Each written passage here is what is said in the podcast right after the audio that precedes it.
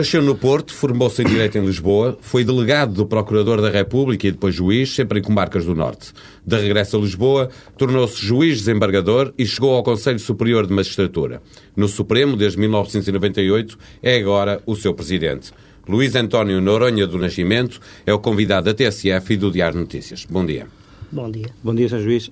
Ano após ano, uh, diversas agentes do setor da, da, Justiça defendem a necessidade de reestruturar e reforçar a credibilidade dessa mesma Justiça. O que é que isso quer dizer? Quer dizer que a Justiça em Portugal uh, está mal? Não, a Justiça em Portugal, o que quer dizer é que a Justiça é criticada, criticável, em termos de funcionamento está mais ou menos como estão as justiças do resto da Europa. O sistema judiciário, vamos falar agora em justiça, digamos, nos tribunais. Muitas vezes a, a palavra justiça é uma palavra muito abrangente, abrange tudo abrange as polícias, abrange às vezes os hospitais na sequência de acidentes, abrange o Ministério Público, abrange eh, a Judiciária, abrange tudo. Eu, eu, eu, eu reduzo, digamos, o significado da expressão a, a, aos tribunais propriamente dita, que é o sítio onde eh, os conflitos concretos das pessoas, em termos cíveis, criminais, ou seja, de que natureza for, são julgados, são decididos eh, depois do contraditório porque muitas vezes não, antes, antes do tribunal não há contraditório. E aí as coisas. E aí no, os tribunais funcionam como um sistema demasiado grande, relativamente pesado, porque tem regras que obrigam sempre eh, e permanentemente a supesar, digamos, eh, as, as posições das duas partes. Eh, depois, vamos lá ver, se me disser porque é que os tribunais funcionam lentamente, fazendo a pergunta, talvez descodificando a sua pergunta, eu direi em Portugal, falando nos tribunais comuns, o Supremo funciona muito depressa, três meses, é o, é o Supremo mais rápido da Europa. Os juízes da Cassação Francesa ficaram, ficavam espantados quando eu lhes dizia isto. As relações funcionam muito depressa, quatro, cinco meses, em, em, ter, em condições normais. Isto é, como princípio regra. Há casos de, em que se demora mais, mas são excepcionais. A primeira instância tem tribunais muito dispares, nós somos um país onde a concentração demográfica existe praticamente no litoral. Só no litoral, 80% da população está lá. É um processo que virá do século XVII, do século XVI para cá. Primeiro com a chegada do milho grosso, que era extremamente nutritivo, e a população fixou-se onde havia muita água, no litoral. É por isso que no Alentejo, litoral, não há grande carga demográfica, porque não havia água. E depois disso, eh, a partir do século XVII, XVIII, o abandono das, das fortalezas. Mas, mas em, relação, em, relação, aos tribunais de primeira instância? Os tribunais de primeira instância. No litoral têm grandes problemas por causa da grande carga demográfica. Depois, por causa daquilo que eu já várias vezes falei, concessão de crédito ao consumo, que canibalizou completamente os tribunais cíveis. No interior, mesmo no litoral, há tribunais que funcionam razoavelmente bem os tribunais do Grande Cível. Quer dizer então que está satisfeito com a confusão? Não, não, quer dizer, há sítios onde funciona bem, estou satisfeito, há sítios onde funciona mal. Há sítios onde funciona nitidamente mal. Eh, há sítios e onde sítios, funciona e esses, bem. E esses sítios estamos a falar de, de, das zonas do país com mais densidade populacional? Normalmente é aí. Hum. Normalmente é no litoral e na primeira instância. Eh, e normalmente na pequena criminalidade e no pequeno cível. O grande cível funciona melhor, a grande criminalidade é julgada em tribunais mais rápidos, Dou-lhe dois exemplos: São João Novo e a Boa Hora. Eh, se vir os tempos de decisão desses tribunais, eh, são tempos não muito grandes. Eh, mas se vir os tempos de decisão, por exemplo, dos cíveis, dos juízos cíveis ou dos juízos criminais, da pequena criminalidade e, da, e do pequeno cível, nomeadamente nas grandes cidades, são, ainda não há muito tempo, agora não, agora não lhe posso dizer números, mas ainda não há muito tempo os cíveis do Porto, os juízes cíveis do Porto, isto há uns três anos, cada secção, ou seja, cada juiz, tinha 12, 13, 14 mil processos. Uhum. Já que falou na boa hora, o que é que pensa do abandono das instalações por parte da. Eu não, da, quero, não, não me quero pronunciar sobre isso. Simplesmente, a única coisa que eu poderei dizer, entre parênteses, é que eh, quando vou lá fora, ao estrangeiro, eu fico impressionado com em muitos países, no, no, centro da Europa, com a, a, preocupação que há nos países em guardar a memória identitária do país. Quantas vezes a gente vê placas, aqui morreu fulano na luta da resistência. Portanto, gostava de ver o tribunal mais associado a um edifício histórico. Eu gostava de preservar a memória que a boa hora, no fundo, mantém em si. Na cerimónia comemorativa dos 175 anos do Supremo, o Presidente da República pediu aos agentes políticos, e passo a citar, para que tudo façam para garantir a dignidade do exercício da função judicial. O que é que, em sua opinião, queria dizer o, o Presidente da República com estas palavras? é uma função do Estado, é um dos poderes do Estado. E, no fundo, é, é um poder que não é, é, cujos titulares não são diretamente eleitos, mas são escolhidos segundo a forma que os constituintes fixaram. Portanto, o problema da legitimidade praticamente não existe. Como não existe noutros países, o problema de legitimidade, por exemplo, nas monarquias, é um problema similar. O rei não é eleito, no entanto, digamos, é segundo, é determinado, é escolhido segundo a forma constitucionalmente determinada pelos constituintes. O que eu quero dizer, no fundo, é que todos os poderes do Estado, porque exercem funções da própria comunidade política, que garante, no fundo, a sobrevivência normal do funcionamento da, da, da, de uma nação, chamemos-lhe assim, usando um termo algo antiquado, eh, eu acho que to, todos os poderes todos os poderes políticos, o poder judicial também é um poder político, eh, devem à partida ser respeitados. É Mas, uh, Independente, independentemente da possibilidade de poderem ou não ser criticados. faz o Presidente da República Cavaco Silva aos agentes políticos. Em outubro do ano passado, o Conselho Superior de Magistratura reuniu para despachar assuntos que estavam atrasados. Não houve quórum porque a maioria dos eleitos do Parlamento e os designados pelo Presidente da República faltaram.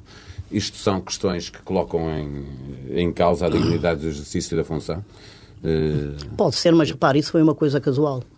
Eu já tenho de conselho, de todas as vezes que estive, porque é a terceira vez que estou no conselho, fui eleito como juiz de primeira instância, depois como vice. Eu já estive no conselho oito, nove anos. Foi a primeira vez que aconteceu. Nunca aconteceu. O suficiente para ser notícia e Sim, foi a primeira vez que eu, é? sim, eu, fui, eu estive no Conselho como vice de 2001, 2004, voltei 2006 para cá, estive em 89, 90, nunca, nunca aconteceu. Um conselho, um conselho em que o senhor não está é. Um, um, um, peço, peço, vais, vais, o Conselho de Estado. O Conselho de Estado, peço desculpa. Um, Acha que fazia sentido que o, o, o Presidente do Supremo Tribunal uh, estivesse uh, sentado no Conselho de Estado? Eu acho que sim. Eu, acho, eu, eu estou convencido mais que isso. Eu estou convencido que é uma questão que provavelmente será repensada politicamente uh, na próxima revisão. Repara uma coisa. Já discutiu isso com o poder político, o não. próprio Presidente da República? Conversou não, com não, não, não discuti, mas repara. O que é que está convencido então que isso vai ser alterado? Estou convencido. É a quarta figura do Estado e de facto está mesmo, no Conselho de Estado, está lá o provedor, está procurador, o procurador. Em termos protocolares estão muito abaixo. Eu penso que a razão pela qual isso não aconteceu teve a ver, digamos, com o facto acidental acontecido há muitos anos. Quando a revisão foi, quando a Constituição foi elaborada, quando o Conselho de Estado eh, não é a Constituição elaborada. Quando a Constituição foi reelaborada e houve, portanto, uma alteração, uma revisão constitucional em 82, que o, o Conselho de Estado eh, surge na Constituição com uma composição aproximada ou igual à que tem agora, eh, quiseram pôr lá o Presidente Supremo que não quis. Não quis. Eh, uma opção pessoal, provavelmente na sequência de, de daquilo, que, pensa, sentido, daquilo que pensavam muitos é juízes antigamente. A gente é um órgão político, mas, etc. Mas claramente não é esse o seu entendimento? Não, acho que não. Acho que não. Eu fui muito criticado na altura. Curiosamente, fiquei espantado porque acho que algumas das críticas surgindo, surgiram de pessoas que revelaram uma certa ignorância política, de teoria política. Mas é uma questão que, para mim, continua a ser uma questão pendente. Uhum. Eu vou voltar a citar o Presidente da República, Cavaco Silva. Qualquer ofensa à dignidade e ao prestígio do Poder Judicial constitui uma ameaça grave para a democracia de qualidade. Uh, a justiça tem sido ofendida em Portugal nestes últimos tempos? Em termos gerais, não. Em termos concretos, por vezes, sim. Por vezes, num, ou noutro caso, sim. Dê-nos um exemplo. Sabe que os maiores, eu vou lhe dizer uma coisa, aquilo que e, e, falo agora por mim, aquilo que a mim mais me choca, por vezes, é a forma como algumas notícias, sendo transmitidas, revelam uma distorção concreta dos factos que, por vezes, mostram que o jornalista não percebeu os factos. O exemplo mais, o exemplo mais, mais impressionante, que a mim mais me impressionou, foi o Acórdão do Supremo, que confirmou uma punição de 15 anos, ou 14 anos, ou 16 anos, de um homem que tinha morto a mulher a esposa, eh, entre outras coisas porque não fazia a comida, etc., e em que eh, na notícia apareceu que o tribunal tinha atenuado a pena, que era aquilo que ele pedia, o tribunal não atenuou a pena, tinha atenuado a pena porque ela não cozinhava para ele. E o tribunal considerou que não havia eh, facto nenhum que justificasse uma atenuação de pena, que isso não era uma, uma atenuante especial. O jornalista não percebeu, ao ler a notícia, não percebeu. E depois, porque o que acontece muitas vezes no jornalismo é que uma notícia publicada não é testada pelos outros jornalistas que a transmitem em cascata. O que aconteceu é que o jornalista não percebeu que o que estava a ler do acórdão eram as alegações do próprio, do próprio réu. Ele confundiu a decisão do acórdão com as alegações Mas- do réu que pedia realmente a... Permita-me então, eh, permita-me então essa, eh, uma outra pergunta. Ahm, eh, as maiores ofensas à justiça vêm da- do jornalismo? Ou as- Não, eu acho que são variadas. Não. Muitas vezes vem, às vezes, vem, uma vez ou outra vem dos próprios, dos próprios juízes. Eu não estou, E também vem do agora- dei e também agora vem do este- poder político? Sim, por vezes. Eu aí, digamos, a fonte é variada. Por vezes é o próprio juiz. Por- há comentários, por vezes, de juiz que, que, eh, que, na minha ótica, não serão muitos casos, mas que, na minha ótica, são inadmissíveis. Sempre. Aliás, eu acho que muita- o Conselho fez muito bem em estabelecer regras sobre o dever de reserva. E é- Sobre a possibilidade dos juízes comentarem os- Exatamente. os assuntos. Porque eh, o dever de reserva está muito bem testado, muito bem eh, imposto, digamos, no, no Estatuto de Juízes. Concorda com o Presidente da República quando ele denuncia a falta de qualidade das leis produzidas em Portugal? Concordo. Aí concordo, porque por vezes temos E de quem problemas. é a responsabilidade? Do, político? quem quanto? elabora, de quem elabora a lei, de quem, a lei tem que ter um tratamento linguístico e técnico, lingu, técnico-linguístico muito preciso, porque por vezes há termos que se não tiverem esse tratamento, há expressões que se não tiverem esse tratamento vão provocar interpretações divergentes. Permitem ambiguidades. Eu vou dizer- um eu vou dizer- claro, eu- eu vou lhe dizer- que- dado pelo Presidente da República, que é a lei do divórcio. Acha que este é um exemplo de uma lei mal feita? Não, não, olha, vou-lhe Não, dizer- não é sobre a virtude da lei, é sobre a qualidade técnica da lei. Não, eu vou-lhe dizer que eu não vi a lei do divórcio ainda em profundidade. Eh, percebi que ela tem cláusulas gerais. Eh, o problema das cláusulas gerais é um problema diferente, digamos, da, da linguagem técnica. Eh, eu, dali- eu falo já nas cláusulas gerais, mas antes de, sobre a linguagem eh, precisa. eu nós hoje tivemos eleições para a vice-presidência do Supremo e antes da, da eleição eu reuni o Conselho Consultivo, praticamente os membros do Conselho Consultivo, para perceber se a lei, na base da qual a eleição ia ser feita, já tinha entrado em vigor ou não em certos segmentos que nos interessavam. E isto é entre E, os juízes. não é? e e a interpretação foi divergente. Portanto, eh, porque houve, houve, apesar de ser maioritária num certo sentido, havia grandes divergências de interpretação. Portanto, eu próprio tive necessidade de, para não, não arcar sozinho com a, com a decisão, convoquei os juízes que integram o Conselho Consultivo do Supremo para. Agora, as cláusulas gerais é um problema diferente. Eh, Hoje em dia eh, há uma tendência que vem do direito saxónico para. Porque a evolução social é cada vez mais rápida, chamemos-lhe assim, com mudanças sociológicas nas estruturas sociais, etc., há uma tendência no direito saxónico que o direito continental está a importar de eh, as leis muitas vezes serem feitas com cláusulas abertas que permitam uma interpretação atualista do direito em função da própria evolução social. Eh, o exemplo, não é bem, porque isto já se passou há muito tempo, não é bem um- uma cláusula aberta, mas o exemplo que eu poderia dar eh, para mostrar isto, eh, há muitos anos, muitos anos, no direito espanhol, a norma que os juízes e os juristas usavam para dizer que, o direito, que no direito espanhol o abuso de direito não estava previsto, foi a mesma norma, depois de um processo muito longo de reinterpretação atualista, foi a mesma norma que veio a ser utilizada para justificar que havia abuso de direito. Isto foi um processo que durou décadas. E acha que Aqui- eh, esta lei de que estávamos a falar, a lei do divórcio, Tem pode- cláusulas, tem pode- cláusulas, tem cláusulas tem abertas cláusulas e, abertas. portanto, era, tem cláusulas abertas e, era e- necessário e ter aí- outra atenção na elaboração da lei.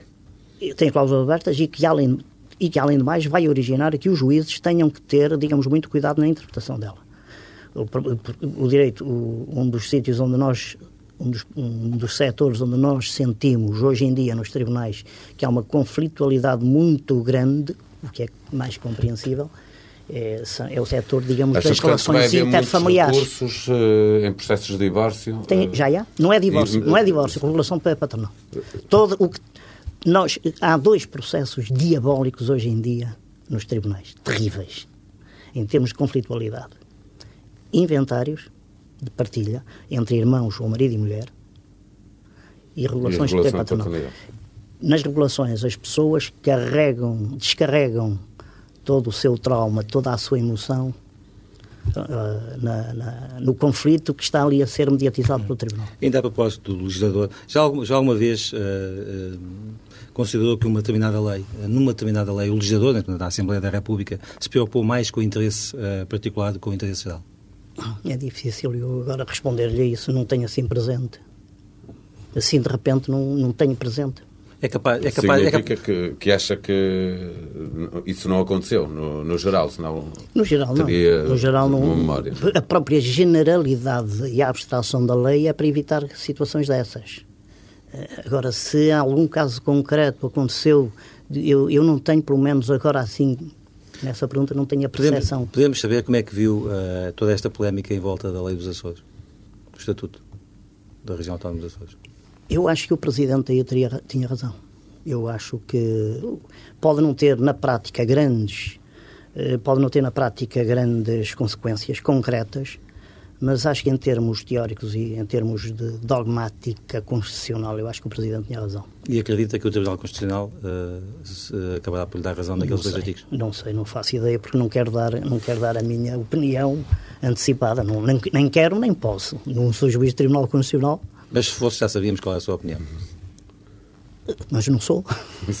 o sistema sítios, que permite aos juízes praticar atos processuais por via digital, para que nos percebam quem nos ouve, eh, provocou uma polémica entre juízes e poder político pela alegada possibilidade de intromissão. É uma situação que o, que o preocupa de facto ou ficou satisfeito com as explicações Não, não preocupa muito, muito. Aliás, o, o, Conselho saiu com um comunicado. Vamos lá ver uma coisa. A reação dos juízes foi muito limitada. Foram dois, duas juízas. Não foram mais. Chegou a constar que havia um abaixo assinado, mas não nos chegou nada e tanto quanto nós nos tentamos informar, não, não havia nada. Mas houve realmente, houve realmente duas, com, não, houve duas, duas juízas, não é? Que não, se recusaram a...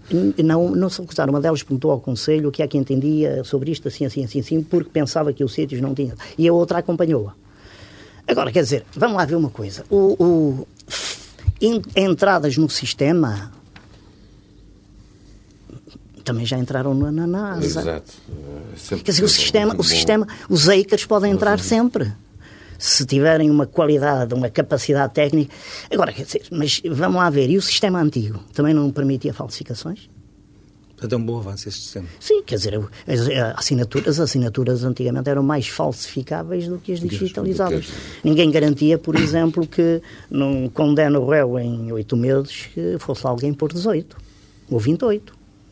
E, e saber os exames de falsificação de letra que eu vi que me passaram pelas mãos, foram dezenas, dezenas, dezenas, dezenas, no tempo em que eu julgava na primeira instância, nomeadamente no CIVAL, falsificação, mesmo falsificações de letras, títulos de crédito, etc., nunca eram conclusivos. Nunca um exame dizia foi falsificado ou não. Nunca. A probabilidade é 40%, é 30%, é 80%, 80% era imenso. Eles não eram, quer dizer, e a gente ficava ali. Juiz, uh, os juízes espanhóis têm uma, uma greve marcada por estes dias. Uh, Dia, ca... dia 17. Dia 17 a 18, sim. Por cá, a Associação Sindical de Juízes já admitiu para os tribunais por causa de questões relacionadas com a segurança. Admite por uma razão que eventualmente os juízes considerem um dia forte que possa haver uma greve dos juízes em Portugal? Já houve. Já houve três.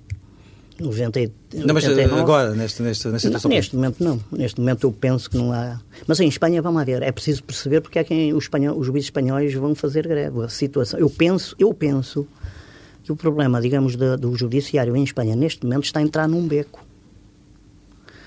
Porque, porque uh, tudo isto resulta da modificação da orgânica da, das leis de, do Conselho Superior da Magistratura que foram votadas no, nos anos 80 e que lentamente, lentamente, lentamente levaram os juízes espanhóis para um beco, levaram aqui a panela encher-se, encher-se e neste momento... Mas a minha pergunta ia no sentido de saber se em Portugal teríamos alguma razão deste momento. Não, neste momento, não, porque eu vou, bem, eu, eu, muito rapidamente, e vai ver que em Portugal não é, a situação não é transponível para nós em Portugal, eh, tudo isto tem a ver com a representação dos. Eh, o que está por trás, verdadeiramente, da, da greve dos juízes espanhóis é esta questão. representação dos juízes no Conselho Superior da Magistratura. O que é que fizeram os espanhóis? Nós temos um sistema, um conselho, onde Uh, com 17 membros, onde o Presidente é o Presidente Supremo, o Presidente da República designa dois, o Parlamento elege sete por maioria qualificada, portanto, os partidos. Os juízes não têm a maioria? E ju... Não, e os juízes têm de eleger sete. Portanto, nós temos oito juízes eleitos no Conselho, num total de 17. Os juízes sentem-se representados. É, é, é uma quase paridade. Não é paridade, o Presidente da República normalmente escolhe um juiz para dar, para dar a maioria, mas 8-9 ou 9-8 no funcionamento do Conselho não tem. É, é, mais uma questão emblemática do que eh, uma questão prática de funcionamento. Os juízes aqui votam para o Conselho, normalmente há duas listas, e sentem-se representados. Em Espanha não foi isso que aconteceu. Em Espanha o sistema há 20 anos atrás era igual ao nosso. E nos anos 80 eles mudaram. O Parlamento mudou desta maneira puseram um conselho de 20 membros, 12 juízes e 8 não juízes. Eh, os 12 juízes são todos eleitos, os, os 20 juízes e não são todos eleitos pelo Parlamento. Ou seja, como em Espanha há quatro associações, Portugal só tem uma, é o único país da Europa, juntamente com a Itália, que só tem uma organização associativa sindical para todos os juízes. Como eles têm quatro associações, elas aproximaram-se duas delas, aproximaram-se dos dois partidos maioritários, uma do PSOE e outra do PP. O que acontece é que só são escolhidos pelo Parlamento para o Conselho juízes dessas, dessas associações. associações. Mas são juízes de qualquer forma. Isso Mas é os, juí contar, os é? juízes não se sentem representados espera, por aqueles juízes. Que são, modelo, escolhidos, isso... são escolhidos em função das suas opções políticas. Portanto, espera que esse modelo eu... nunca chegue a Portugal. Espero. Espero. E é isto que está por trás desta situação de impasse que se criou em Espanha. Estamos, portanto, mais confortáveis. Os juízes o que querem é um sistema onde portanto, lhes permita a representação. Os nossos juízes não precisam de cartão de partido, é isso? De certa maneira é isso. Deixe-me falar das é relações entre os vários agentes da justiça, que nem sempre têm sido as melhores. O bastonário dos advogados, bastante polémico, não tem facilidade, por exemplo. Mas atentemos apenas ao conteúdo da crítica que ele fez na abertura do ano judicial. Quando diz que se sente-se que vale tudo para apresentar resultados espetaculares, mesmo que espetaculares sejam só as ações desencadeadas e não os resultados obtidos. Minha pergunta a propósito deste conteúdo, desta crítica, sente-se incomodado com a forma como as investigações judiciais são acompanhadas na comunicação social? Não. Aliás, investigação, as investigações judiciais são do Ministério Público. A investigação não, não, não, não passa prejuízo. Mas como a Justiça vai parar sempre aos tribunais, é, é o que eu digo. a pergunta é, quando, quando as coisas chegam aos tribunais, eh, esta publicidade toda que o, se faz eh, condiciona de alguma forma os juízes? não. não, não. Não. Não eu aí, eu aí a, a, experiência que eu tenho é que é muito difícil. Uh, é claro que pode, pode, mas é muito difícil o juiz ser condicionado ou ser influenciado. Nós temos, no fundo, um conjunto de regras jurídicas a que temos de atender que temos de atender, temos princípios jurídicos que nós temos de, processuais que nós temos de seguir para a decisão final. E depois a decisão final tem de ser enquadrada numa moldura jurídica. Deixa-me deixa interromper nós... só do ponto de vista teórico, com certeza que será assim, mas mesmo nos casos mais mediáticos e mediatizados, como a Casa Pia, ou a Pitorado, a Operação Furacão, mais recentemente o, o caso Freeport, acha que apesar de todo esse, esse mediatismo, isso, não, isso não, não, não, não condiciona eu, juízes? Eu, eu, eu, não, eu nunca me senti condicionado, eu não conheço, não conheço nenhum juiz eh, que, que, te, que eu tenha percebido que estava condicionado ou que me tenha dito alguma vez que se sentiu condicionado. Não conheço, porque. Eh, e, e, muitas das decisões, repare, muitas das decisões são tomadas colegialmente. Eh, no crime, então, os julgamentos mais importantes são sempre a três. Eh, é, é, é muito difícil. Eu, eu, eu, no civil, normalmente, as pessoas, os juízes não votam vencido. Nos casos, no crime, nem podiam, agora passam a poder. Eu tive um caso no Porto eh, com uma carga, chamemos-lhe assim, política, política social. Não era política, era, era um caso de autogestão. Eh, já lá vão 20 e tal anos tão, tão, tão grande, tão grande, que os três juízes dividiram-se. Naquilo que era decisivo para a decisão, dividiram-se. E escreveram. Os seus votos deviam sido no processo. Quer dizer, havia. E, no entanto, nós podíamos responder, porque normalmente os juízes no civil não votam vencido. Quer dizer, podem ficar vencidos, pronto, está bem, eu fico vencido. Mas naquele caso, para não haver. Deixe-me fazer a pergunta. Cada um escreveu o que entendeu. Deixe-me fazer a, refazer a pergunta sobre todos estes casos de que falava o João Marcelino. Não acha que isto prejudica a imagem da justiça quando todos... temos. Sim. Não, os vários que existem, não é? Eh, quando temos. Uh, eh, na comunicação social, o acompanhamento da investigação, é um certo julgamento, e depois, quando vamos para o tribunal, eh, e as decisões nem sempre são aquilo que depois a opinião pública está à espera, faça aquilo que conhece. E a pergunta agora: os juízes decidiram mal? Ou, ou, ou, os casos que foram julgados na comunicação social antes foram mal decididos antes? E a minha pergunta é exatamente sobre isso. É se não, é preciso, se não são precisas novas regras Reparo, para que eh, não se crie uma expectativa de, de uma sentença no tribunal que ela depois não existe Obviamente partindo do princípio os, que o juiz uh, julga o direito. Os juízes não têm de se preocupar com a impressão que é transmitida no jornal. Não podem. Não podem. Mas, mas são seres humanos. E, e não podem, mas não podem. Sim, mas não podem. O juiz quer dizer, uh, uh, até porque muitas vezes, digamos, no processo, ao processo é levado um conjunto de documentos ou de factos que, uh, que, que, a que os jornalistas, por exemplo, não têm não acesso, acesso, ou não, ou não referem. Deixa-me perguntar, por exemplo, olha, olha, o caso da, o caso Esmeralda. Quando as primeiras notícias que vieram sobre a primeira decisão levaram o Conselho Superior da Magistratura a, a, publicar no site os factos provados nas decisões que não estavam em segredo de justiça. E, e eu recordo-me ter visto alguns jornalistas em comentários dizer ainda bem que veio porque a gente mudou um pouco a opinião sobre aquilo. Quer dizer, havia factos que estavam referenciados. Bem, eu, por exemplo, não tenho dúvida nenhuma que muitas vezes, por exemplo, a fonte jornalística esconde alguns factos. Ao próprio jornalista, não tenho dúvida nenhuma. Fonte que eh, muitas vezes está no interior da Justiça. Ou quase pode sempre. ser, pode ser. Pode ser. Eu não tenho, eu não tenho dúvida que muitas vezes uh, o... o... Falou nesse, nesse, nesse, nesse, comunicado sobre o caso Esmeralda, uh, a Justiça não deveria uh, fazer, digamos, essa aparição pública muitas vezes para pontuar o estado das coisas mais periodicamente do que faz? Isso é um problema que se nos põe, que se tem posto ao Conselho. Neste momento o Conselho ainda não tem, irá ter, porque a lei orgânica do Conselho começou a ser implementada há um ano. Uh, e, e, e, vai demorar ainda mais uns tempos. Ainda já alguns funcionários foram contratados, outros ainda não.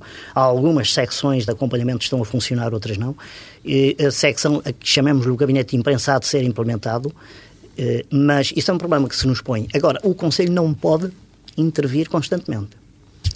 Uh, tem de, por vezes, dar informação fiável pôr à disposição certos elementos que eventualmente não sejam conhecidos, mas também penso que o Conselho não pode, eh, num caso candente que seja mediatizado, que esteja constantemente a aparecer na comunicação social, o, o Conselho não pode de 15 em 15 dias, 8 em 8 dias, eh, eh, vir com comunicados a dizer isto ou aquilo. Sentiu-se atingido, enquanto membro da magistratura, pelas insinuações do Primeiro-Ministro de que a propósito dos poderes ocultos que estarão na origem de uma alegada campanha negra contra ele? Isso está em investigação, não tem a ver com juízes. há sempre eu, um juiz, eu, eu, eu, como eu lhe disse, como eu, desculpa, como eu lhe disse há bocado, quando se fala em justiça, há muitos setores. A polícia, há o Ministério O Ministério Público atua, digamos, toda a investigação é feita. Repare que eu ando a defender há muito tempo que a investigação devia ser feita por juízes de instrução criminal. Eu ando a defender o modelo, modelo espanhol e o francês há muito tempo.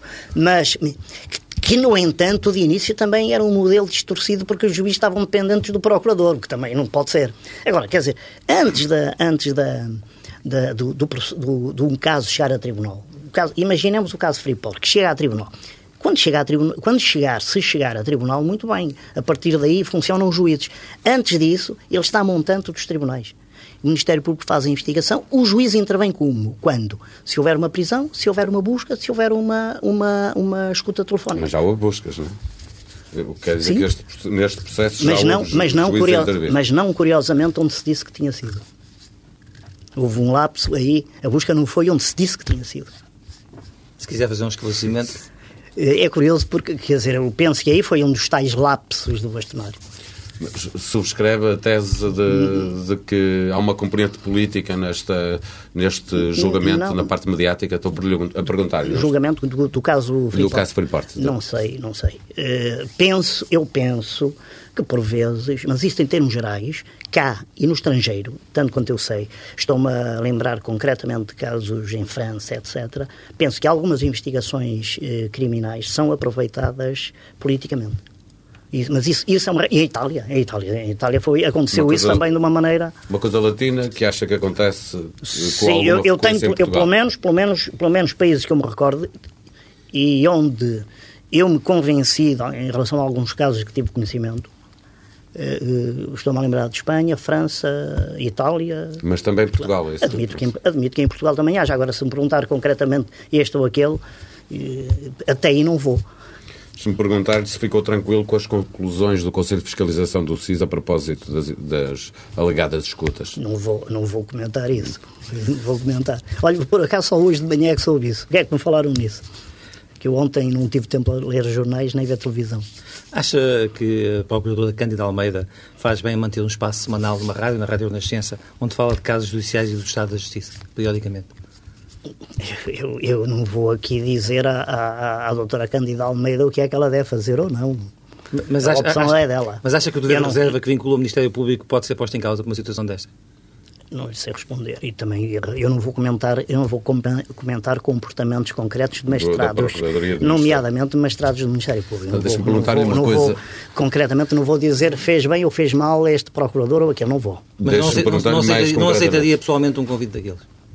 Destes, semelhante, para comentar eh, regularmente? Eu, bem, eu, eu neste momento, se o convite me fosse feito, era Presidente Supremo. Eu, como Presidente Supremo, não aceitaria.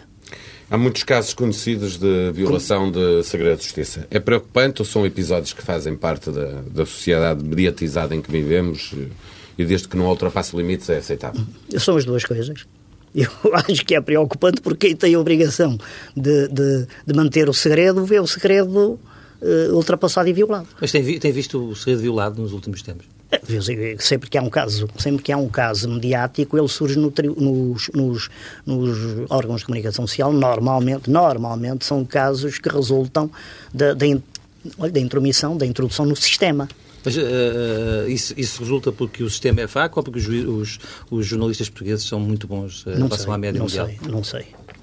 Isso aí, isso aí tinha de fazer um estudo sociológico para lhe dar a resposta. Agora, no estrangeiro, no estrangeiro de- também de mudar, acontece. eh, No estrangeiro também acontece. Acha que há necessidade eu vou, de, eu vou lhe de dizer, mudar o segredo de justiça? eu vou-lhe dar só um exemplo. Eu tive nas minhas mãos, penso que ainda tenho a cópia, não sei se no Douro, se no Porto, tive nas minhas mãos, ainda estava em segredo de justiça, penso eu, todo o processo das mãos, a cópia toda, toda em, co- fotocopiado, todo o processo das mãos limpas.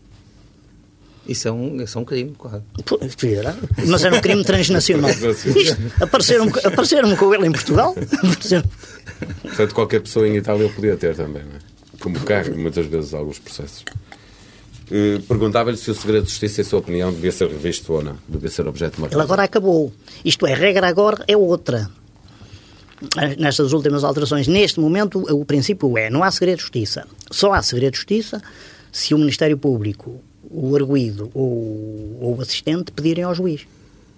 E depois a prorrogação do, do segredo de justiça é só o juiz que também pode terminar. Portanto, agora, agora o princípio, digamos, mudou para. Se o Ministério Público não disser nada, se ninguém disser nada, o processo é público, mesmo a investigação.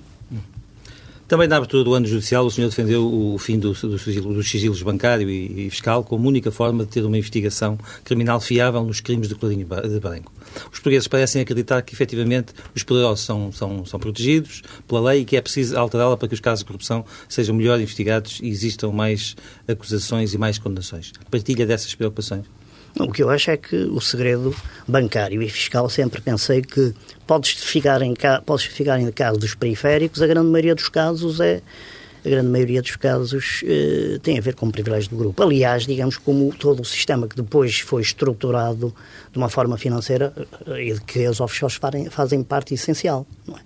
Quer dizer, porque repare, na, na- nos Estados Unidos, a administração fiscal tem acesso direto. Acesso direto. Eh, pode dar ordens. Eu penso, eu penso que o nosso sistema, felizmente, agora começa a aproximar-se um pouco daquilo que se fez já na Europa há muitos anos. Eh, Itália, França, até penso que é Itália. Itália, França, eh, etc. Espanha, até Espanha. Eh, neste momento, em termos de investigação, o Ministério Público pode ordenar a quebra do, do segredo. Em sede da Comissão Parlamentar, o- eh, quer-se retirar agora esse, eh, no caso do BPN, esse, Sim. esse sigilo. Eu, Concorda? eu, acho, eu acho que o sigilo. Porque é que a administração fiscal não há de ter acesso direto?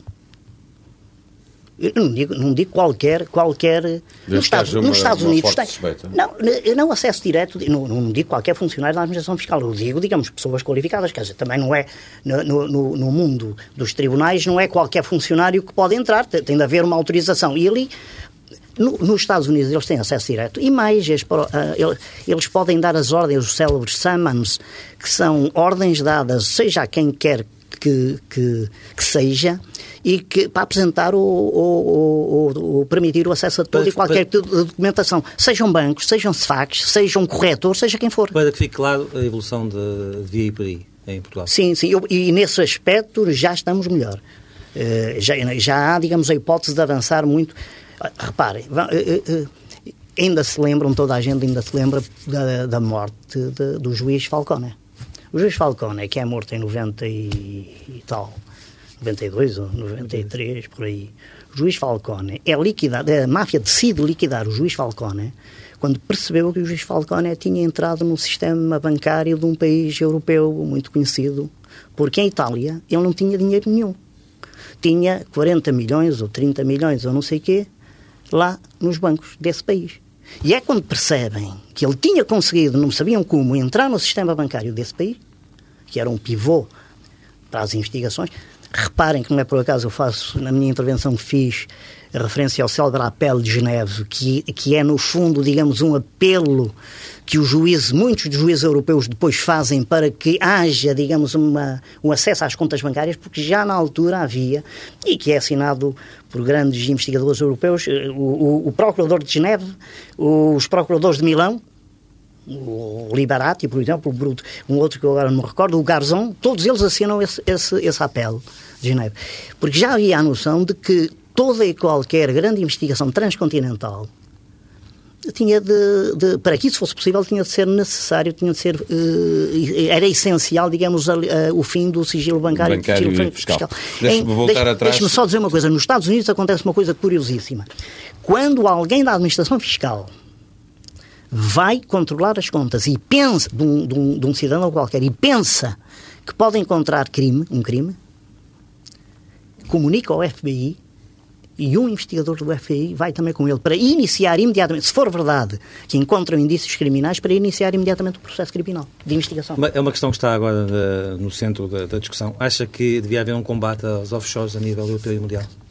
Acho. O que eu, o que eu, o que eu, São uma fonte de criminalidade. O que eu acho é que não vai ser possível. Porque o offshore, fala-se muito do offshore, é branqueamento de dinheiro, isto e aquilo e tal. Há offshores por todos os lados, não é? é variadíssimos. Ali na, na Mancha há vários.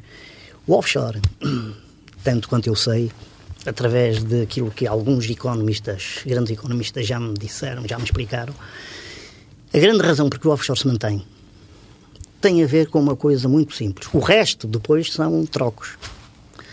Eh, é através deles que se faz, eh, que se contorna todas as leis, se contornam todas as leis de proibição de venda de armas. E enquanto houver grandes países interessados interessados, interessados não, grandes países que façam vendas fabulosas de armas com, porque é essencial, digamos, para a manutenção da sua própria economia. Eu vi há dias uma notícia espantosa. Um país que já esteve em queda e que está em grande recuperação, uma notícia na, no, no rodapé da televisão, dizia assim, não vou citar o país, país tal, foi um país que já esteve em grande queda, que está agora em grande recuperação, acabou de bater o recorde mundial, o ano passado, o recorde mundial de venda de armas. É óbvio, é óbvio que esse. Exato. Mas é, é, acha também que a pequena criminalidade a esse nível, comparado com o tráfico de armas ou a venda de armas, eh, também passa pelos offshores também, em países como Portugal, também, por exemplo? Também, também passa. Se for ver o estudo de Harvard, que eu também aí cito, eles fazem lá uma projeção, explicam lá uma operação de um, como, é, como os economistas chamam, um, de, de, venda de um produto financeiro estruturado. E lá está o offshore. Aquilo começa na Austrália ou no Japão, acaba na América, ou vice-versa, e passa por uma série. E lá está o offshore. No aniversário do, do Supremo, o senhor queixou-se que a remuneração dos juízes não, não, era, não é alterada há 16 anos já. No plano teórico, isso diminui ou pode diminuir a independência dos juízes? O Estatuto não, para, para já não. Para já não. Eh, o Estatuto Remuneratório. Para já. plano teórico, se Bem, as coisas continuarem assim. Se, continua, se continuarem mais 30, 40 anos e todos os vencimentos subirem, os juízes. quer dizer, se os juízes passarem a ter o vencimento próximo do salário mínimo, aí sim. Eu Defende penso, a alteração penso, do, do, dos salários dos titulares cargos de soberania, dos juízes, não, neste momento não. políticos? Neste não. momento não, até porque eu estou convencido que nós vamos ter uma crise económica muito violenta. A minha sensação é que estamos um pouco na réplica do que aconteceu ao longo do Mediterrâneo no século V, VI, em que a riqueza foi de Ocidente para o Oriente. E, e o Ocidente europeu ter, entrou em debate. E isso vai terminar com convulsões sociais? Uh, é o grande perigo. É o grande perigo. Também nós estamos, nós estamos, sim, em Portugal não sei, mas eu penso que as convulsões, se forem sociais, vão ser, eh, vão entrar em, em circuito Uh, e corre o risco de não ser só num continente.